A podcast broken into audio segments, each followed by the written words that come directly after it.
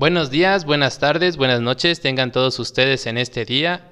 Y el día de hoy presentamos un nuevo capítulo de Loquitur. Tenemos de invitado al licenciado en Filosofía y seminarista Miguel Ángel Maldonado, que tiene un diplomado en misionología y también su tesis de teología eh, la va a dedicar a la misión. Muchas gracias por aceptar la invitación, Miguel. Y el tema de hoy es si aún es necesaria la misión de la Iglesia en el mundo. De antemano, Miguel, Cuéntanos, platícanos, dinos qué es la misión, si con tus palabras o con algo técnico tú decides.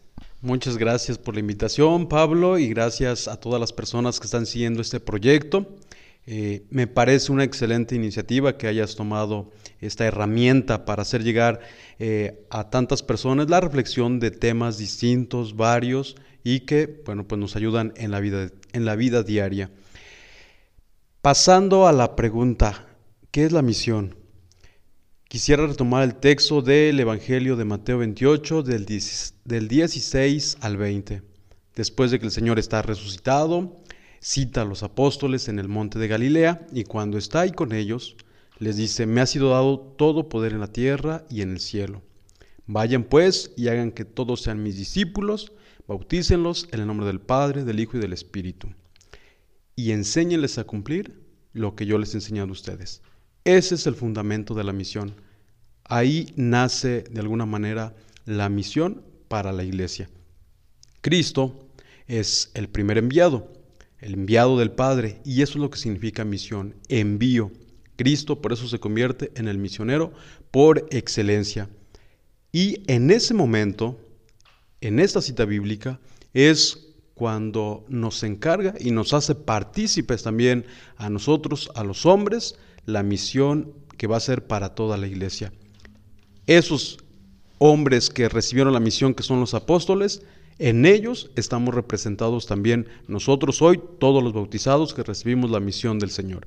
¿Y de qué se trata? ¿Qué es la misión? Pues es ir a anunciar a los demás lo que yo he vivido del encuentro con Dios, es irlo a compartir con los demás, enseñarles a vivir de acuerdo al modelo que nos presenta Cristo y también dice la tercera cosa es bautícenlos, es decir, háganlos que sean parte de la iglesia, del cuerpo místico de Cristo. Es, es es, interesante porque vemos que siempre se habla de misión, ¿no? Así como que es una palabra clave siempre en la iglesia, ¿no? Por ejemplo, en el seminario hay misiones de verano, misiones de Semana Santa. En Semana Santa se abre la, convocatoria a todos los jóvenes para que vayan a misionar en algún lugar donde tal vez un sacerdote no pueda llegar. Este, siempre están las aperturas de este, órdenes religiosas a llevar familias a misionar, hacer cosas diferentes. Y, es interesante, como tú decías, que son los bautizados, entonces no entraría solo los sacerdotes u obispos o misioneros, ¿no? Las órdenes misioneras, sino todos, dices que todos. Y tú decías que también la misión hay que, este, hay que predicar el encuentro, el querigma. Pero solo hay que predicar el querigma, o por ejemplo, aquellas personas que se van este, y present, dicen, me voy de misión, y llegan al pueblito, a la ciudad, o a donde lleguen al país, ¿Y qué, dicen, qué hablan? Porque pues el encuentro, el querigma no es personal, no es que yo te vaya a decir cómo vivir el encuentro con Cristo. Entonces, ¿qué es lo que tienen que enseñar o qué es lo que enseñamos o qué, qué, misión, pero de qué? Eh, la misión tiene dos dimensiones. Una que es dimensión eh, adintra, que es hacia adentro de la misma iglesia, es decir, si nosotros vamos a hacer una misión de verano, una misión en tiempo de Semana Santa, pues es una misión con un mensaje ya concreto a los bautizados.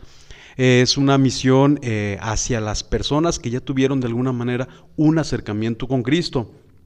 Esa es la misión adintra. Y se encuentra también la misión eh, adyentes. La misión adyentes, que significa a todas las gentes, se refiere concretamente a las personas que no han tenido el primer anuncio.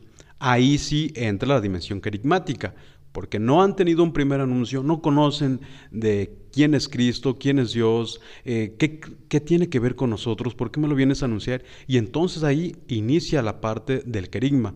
Irá a compartir mi experiencia, lo que yo he vivido con Dios y lo que yo quiero que también tú vivas este, con ese Dios. Esa es la misión este, adyentes y es y parte del anuncio querigmático.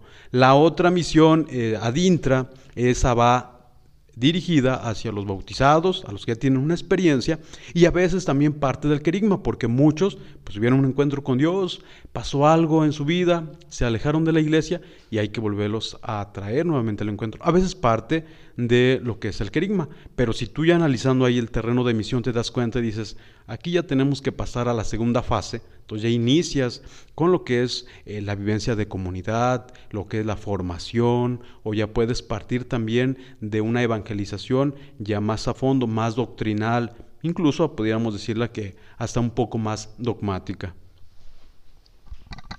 Eh, es, es, interesante que, por ejemplo, que comentabas, ¿no? De, esa, de esa misión ad intra y ad extra, pero vemos que anteriormente al Concilio Vaticano, o sea, hace más o menos unos 50 años, un poquito más, un poquito menos, nos damos cuenta de que la misión como que nada más se centraba en los jesuitas, en los misioneros del Espíritu Santo, este, que los combonianos que ya llevan, son órdenes misioneras que llevan mucho tiempo, ¿no?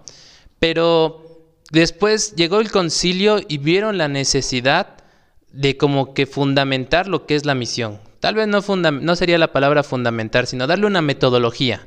¿Por qué se dio esa necesidad?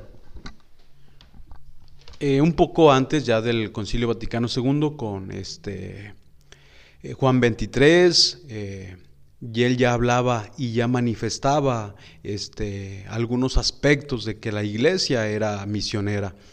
Después, en el Concilio Vaticano, viene a retomar todos los elementos que ya de alguna manera algunos cardenales y algunos este, papas ya daban así como chispazos de que no se olvidara que la iglesia era misionera por naturaleza. Y entonces ya en el Vaticano II, en un documento eh, que se llama Atientes, a todas las gentes, inicia diciendo en el número 2, la iglesia es misionera por naturaleza. Esa es su razón de ser, de existir.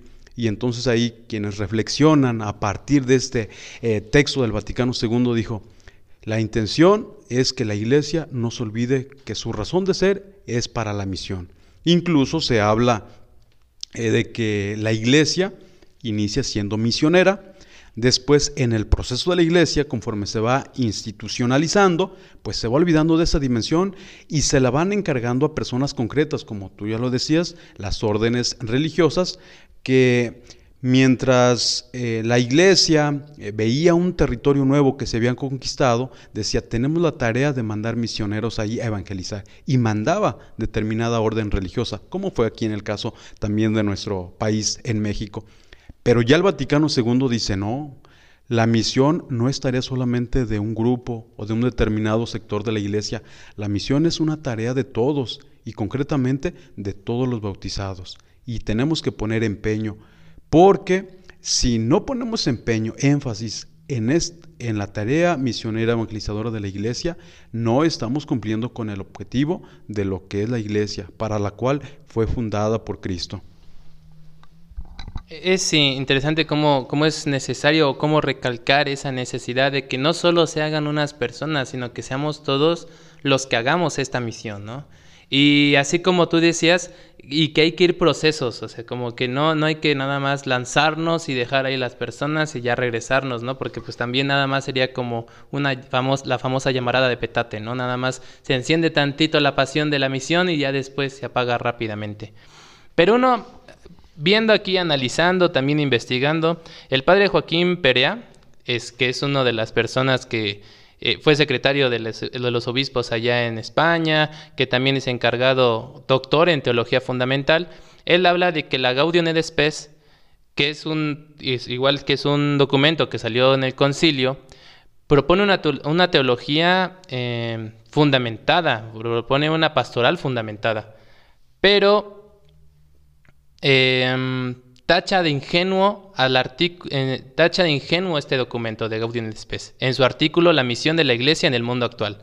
En este artículo no, no solo critica, sino que también pone puntos a favor y puntos en contra. Pero los tachan de ingenuo porque dice que, ellos, que los obispos pensaron que, el mundo no iba, que el mundo iba a girar otra vez con la iglesia cuando, después de este concilio. Pero nos dimos cuenta que no. El liberalismo de los 70, el, resurgimiento del capitalismo, el estar tanto este, defendiéndonos del comunismo, dice él, en ese tiempo del concilio nos hizo dejar al capitalismo a un lado y ahora el capitalismo nos ha superado. ¿Qué podrías tú decir de este respecto? ¿Crees que sí fueron ingenuos los obispos este, que participaron en este documento, no fueron, hemos sido superados por el mundo o este, tú crees que llevamos un buen proceso en la misión desde el concilio para acá. Mira, yo considero a partir de ese documento, el número que pienso que resalta es el misterio del hombre se esclarece a la luz de Cristo. En Jesús está la iluminación para entender y para comprender al hombre, al ser humano de cualquier época.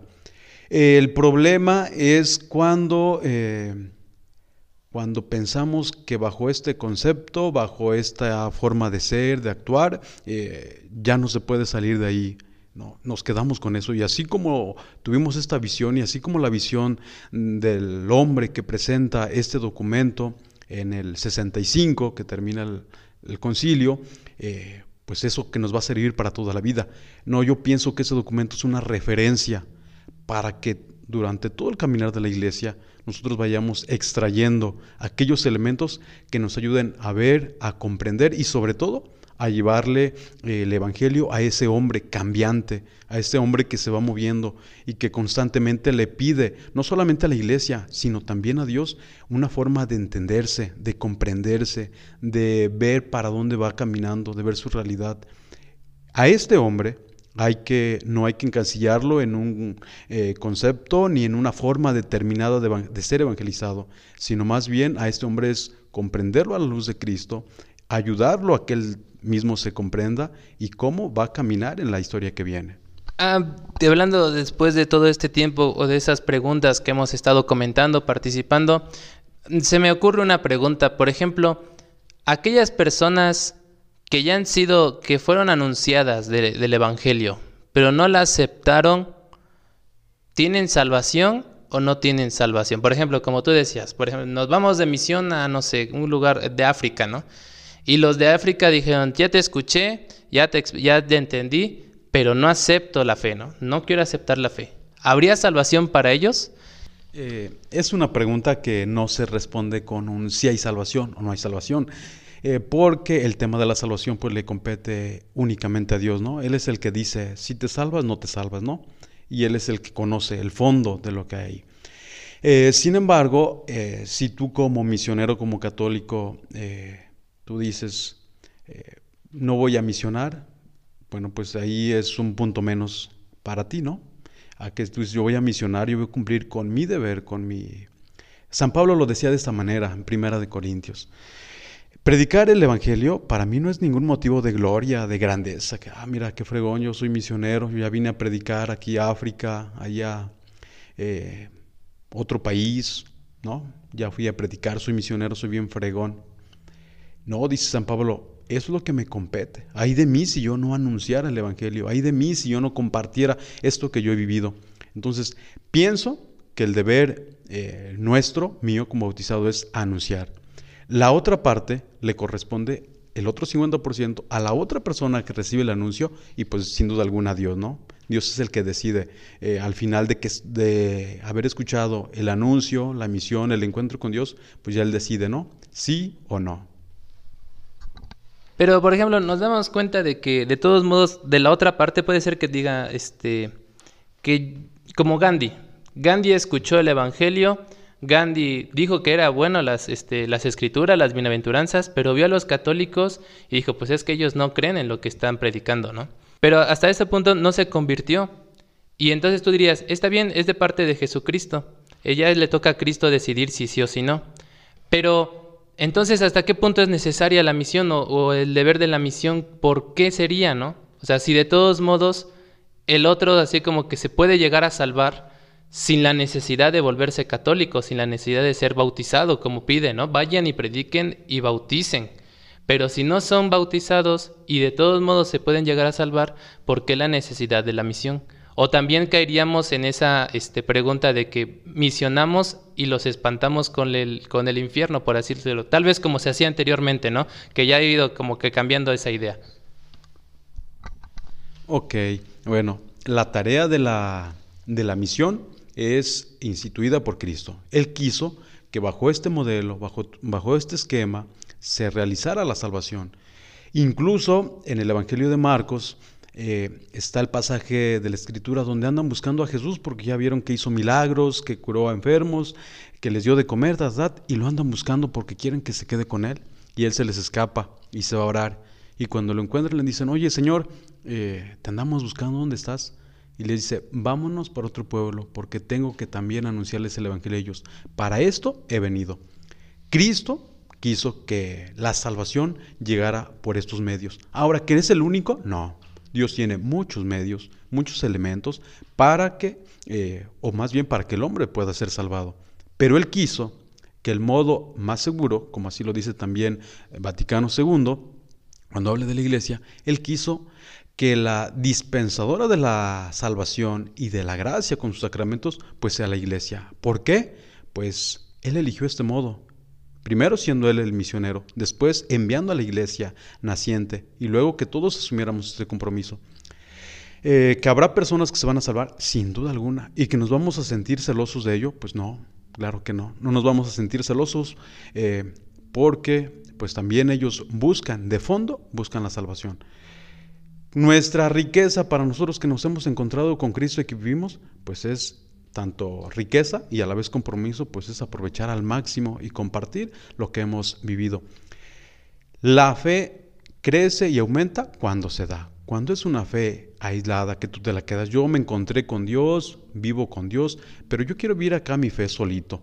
Ahí es una fe que se agota, que se aísla, que se va a acabar tarde o temprano. Por eso es necesidad, no por el otro, sino en primer lugar por mí, que yo asuma este compromiso misionero de ir a compartir con los otros lo que, lo que yo he vivido. Y también el apóstol proclama y dice, ¿quién se puede quedar callado, Chihuahuas, después de lo que has vivido, después de lo que sientes en el corazón, cómo arde ese corazón por compartir lo que has vivido?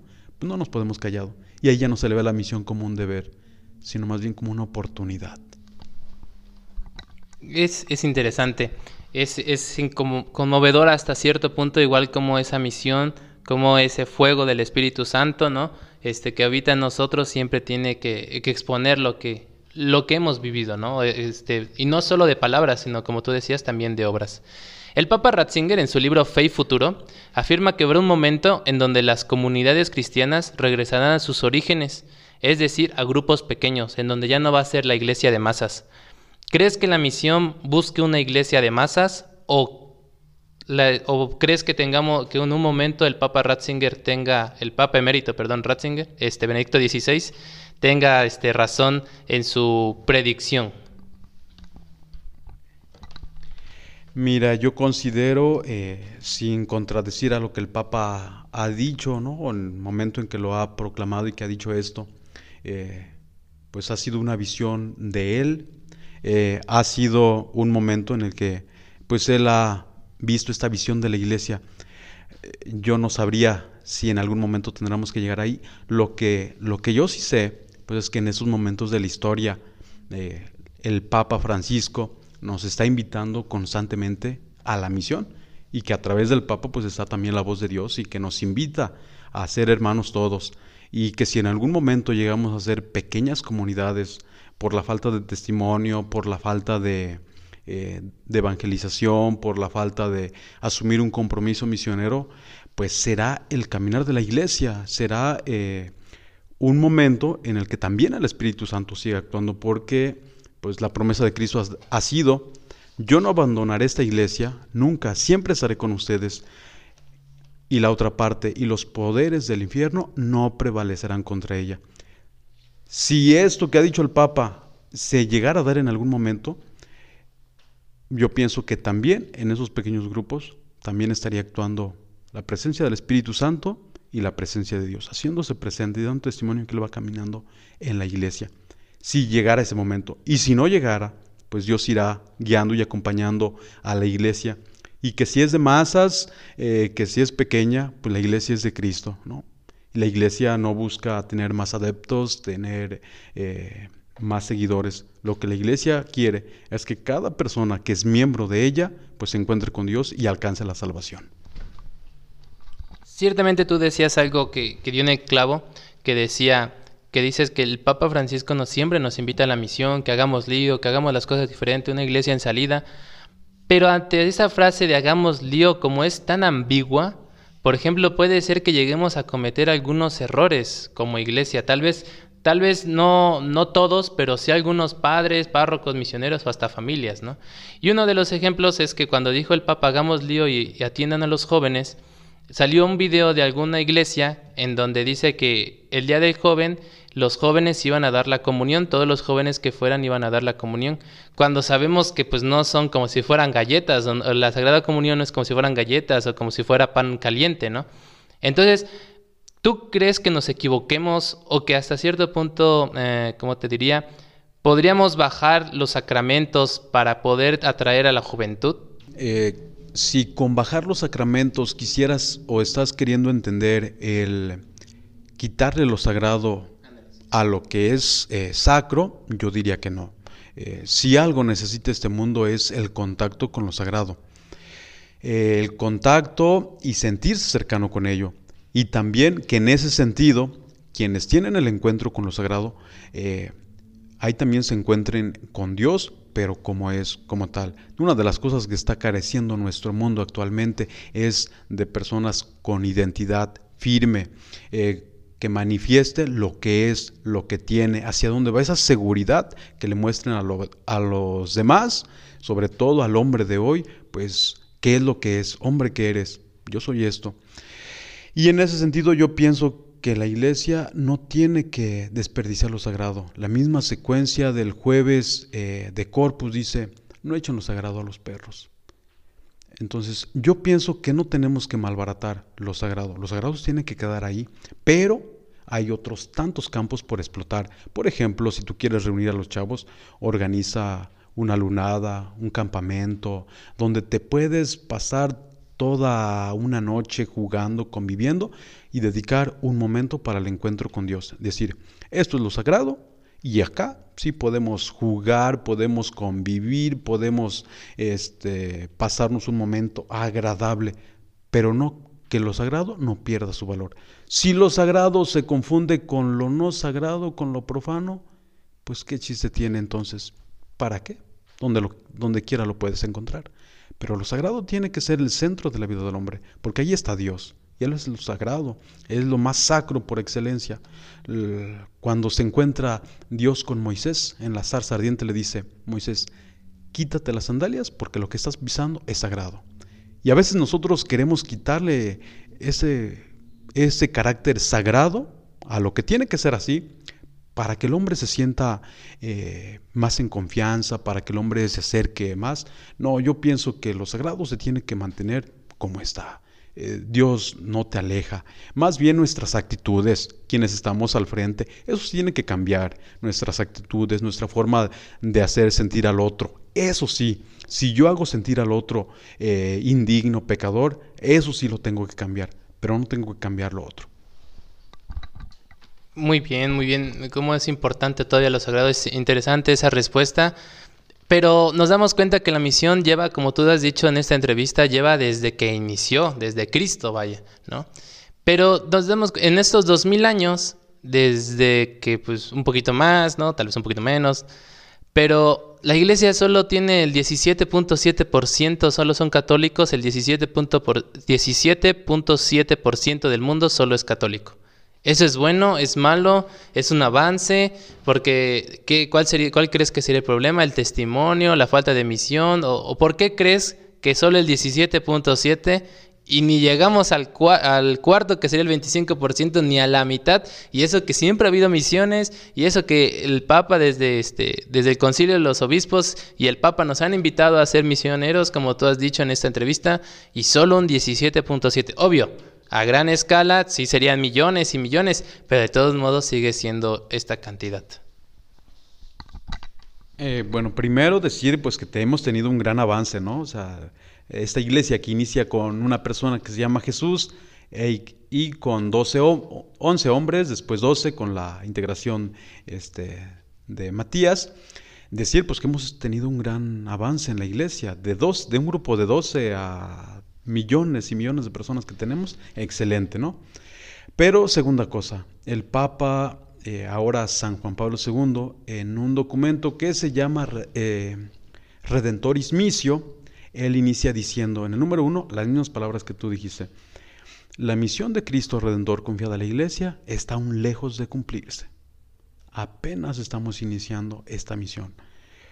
Y si tú volteas hacia atrás y dices, pero caramba, apenas estamos en los inicios, pues y misiones y misiones, todos siglos que ha dedicado la iglesia a la misión y apenas estamos en el inicio, pues claro, porque la tarea de la misión para la iglesia, pues es enorme. Falta el 80 y, el 83. Ajá, más o menos el 83, ¿no? 83% de, evangel de ser evangelizado y de, este, y de llevarles el evangelio. Esto ha funcionado, ha funcionado en algunos momentos, ha tenido problemas también, o sea, la iglesia en muchos momentos de la historia se ha equivocado, ha usado los elementos no correctos, no adecuados para la evangelización, en algún momento se ha equivocado. La iglesia actualmente necesita replantearse nuevamente el tema de la misión, claro, más ahora, ¿no? En estos tiempos necesita replantearse qué elementos utilizar, cómo llevar la misión, este, cómo hacer misión ahora para llevar el Evangelio al hombre de hoy. Y es una tarea pues iniciada, eh, continuada por la iglesia y aún no terminada. Con eso terminaría esta respuesta. Es una tarea no terminada. Y ante esta tarea no, no terminada, ¿crees que el mundo aún tenga tiempo para escuchar la misión? Porque no creo que la iglesia tenga que reducir la misión como los testigos de Jehová a solo tocar puertas, a dar panfletos, ¿no? ¿Crees que el mundo aún tenga tiempo? ¿O, ¿Y cuáles son las dificultades de la misión? Eh, si hablamos del tiempo en un sentido teológico, escatológico, bueno, pues sería una respuesta que yo diría, no sé si aún hay tiempo, ¿no? Porque cuando le preguntaban a Jesús sobre, ¿ya viene el fin del mundo? ¿Cuándo va a ser? ¿A qué hora? Y les dijo, solamente lo conoce el Padre, ¿no? Entonces, en ese sentido, hablando del tiempo en esa línea teológica, escatológica, yo te diría, no sé si todavía tengamos tiempo, como tampoco sé si no hay tiempo. Eh, pero lo que sí sé, viendo el tiempo cronológico, pues es que la iglesia no tiene que reducir la misión a una tarea de proselitismo. ¿no? Ahora vámonos todos a tocar puertas y a gritarle a todos que, tienen que convertirse y que, y que, tienen que integrarse a la iglesia católica, como lo hacen algunos grupos. ¿no? Pienso que esa tampoco sería la respuesta. ¿Cómo tenemos que eh, entender y asumir la misión en estos tiempos? Que cada día nos vayamos eh, comprometiendo más con la misión y quienes somos parte de la iglesia vayamos asumiendo el compromiso misionero, esa identidad de bautizados y compartiendo a los demás eh, el encuentro con Cristo. Pienso que esa es la tarea. Compartir con el otro, con los demás, que conocer a Cristo, pues vale la pena. Que conocer a Cristo hoy en el siglo XXI es una gran novedad para las personas y sobre todo para nuestros chavos que cada día se alejan más de Dios. Ya para ir terminando, nos damos cuenta que el mundo siempre está muy cambiante, ¿no? Tanto en lenguaje juvenil como también en, en, las nuevas cosas que surgen de ideologías, de tecnología, que nos está haciendo tal vez, no diría, no podría afirmar que perder identidad, pero sí como que estar cambiando muy rápido de ideas. ¿No? En la filosofía se dice el pensamiento líquido, ¿no? Que va cambiando muy rápido y también donde estamos entrando un sentimentalismo, donde no, lo bueno no es la verdad, sino lo bueno es que tanto te llegó el discurso. ¿Tú crees que la iglesia igual tendría que entrar ahí dentro para poder darse a entender? ¿O crees que la iglesia te lo pongo así, la iglesia cambia este pensamiento o este pensamiento va a cambiar a la iglesia. Porque ya vemos igual, así como los cantos, la hora santa, pero con así con el, con el fondo ahí, el arpegio, la guitarrita, ¿no? Que es que si no lloro no, no sirve la hora santa, ¿no? Es que si no me hace enojarme el Padre, si no me empiezo a alabar y no empiezo este, a brincar, no, no sirve la, la adoración, ¿no? Entonces, y eso es sentimentalismo, o sea, querramos o no, eso es sentimentalismo. Puede ser un principio para el encuentro, tal vez, pero pues no es como que sea común, no tiene que ser volverse común para nosotros como católicos. Entonces, ante esa, y con eso vamos terminando, ¿crees que el mundo vaya a cambiar a la iglesia o la iglesia pueda cambiar al mundo? Todavía tenga bases para poder decir, yo entiendo el mundo, vamos a hacer esto y vamos a cambiarlo. Lo que yo pienso es que la iglesia no tiene que ver al mundo como su adversario. Es decir, yo, iglesia, tengo que luchar contra el mundo porque el mundo está mal, porque en el mundo hay esto. Eh, como tampoco la iglesia tiene que meterse en el rol del mundo y entonces al mundo que vaya llevando la iglesia, porque entonces la iglesia pierde su identidad. Lo que yo creo es que la iglesia debe usar nuevos elementos, porque así lo definió el documento este, de Puebla, para hablar de la pastoral, de la nueva evangelización, nuevo en su ardor, nueva en sus métodos, nueva en sus estrategias, pero en lo fundamental, pues el mensaje de Cristo. Ese no va a cambiar nunca. Eh, en los métodos y en las formas, pues habrá un momento donde tenga que, para traerlos, pues de alguna manera usar los elementos que muevan al ser humano para la pesca, para que el hombre se encuentre con Dios. Pero no se puede quedar en una pastoral de conservación. Decir, pues yo acá te entretengo y yo te doy lo que tú quieres escuchar, yo te receto lo que tú ya sabes y que estás esperando que yo te lo diga. Bueno, pues yo te doy esa receta y el próximo domingo te espero aquí en la Eucaristía. Y así nos vamos. Tú como que haces que te vas feliz y yo como que te evangelizo y ahí nos vamos, los dos felices. No, de eso no se trata la tarea de la iglesia. Lo que la iglesia tiene que hacer es que con sus elementos, con sus herramientas, cada día te vaya acercando más a la salvación y el encuentro con Dios. Muchas gracias Miguel, muchas gracias por esta entrevista. Nada más para ir este, pensando mientras voy eh, diciendo una pequeña conclusión, un artículo, un documento que quieras este, que lean los, que, los pocos o muchos que nos escuchan para poder también entendiendo la misión. Pero me llama la atención a mí siempre una frase que se le adjudican a San Francisco de Asís que les, que les decía a, sus seguidores, no, bueno, no a sus seguidores, perdón, a su congregación cuando los mandaba de misión, vayan a predicar a Cristo y si es necesario con el Evangelio. A veces no es necesario llevar una Biblia al, lado, sino solo presentar, ser buena persona, es, hacer lo que Cristo nos ha enseñado en los Evangelios, ser buenos y hacer el bien, no solo, no solo ser buenos, sino hacer el bien. Y entonces yo pienso que ahí es donde va la iglesia, como tú dices, ¿no? No es solo un así como que no tengo nada que hacer, ¿qué hago? Pues vente a la iglesia, aquí tenemos un concierto, ¿no? Aquí tenemos algo. No, esa es una primera parte, pero no nos podemos quedar ahí. Entonces, Miguel, algo que, un documento, algo que nos quieras, este, para que también nos vayamos cultivando, algo que nos quieras decir, digo, bueno, más o menos, invitar a leer. El documento más reciente sobre la tarea evangelizadora de la iglesia es La alegría del Evangelio, del Papa Francisco. Así pídanlo, métanse a internet, búsquenlo denle una leída y es un documento riquísimo y padrísimo. Y bueno, cierro con esta frase. Este, la misión implica a todos, todo y siempre. Muchas gracias. Bye.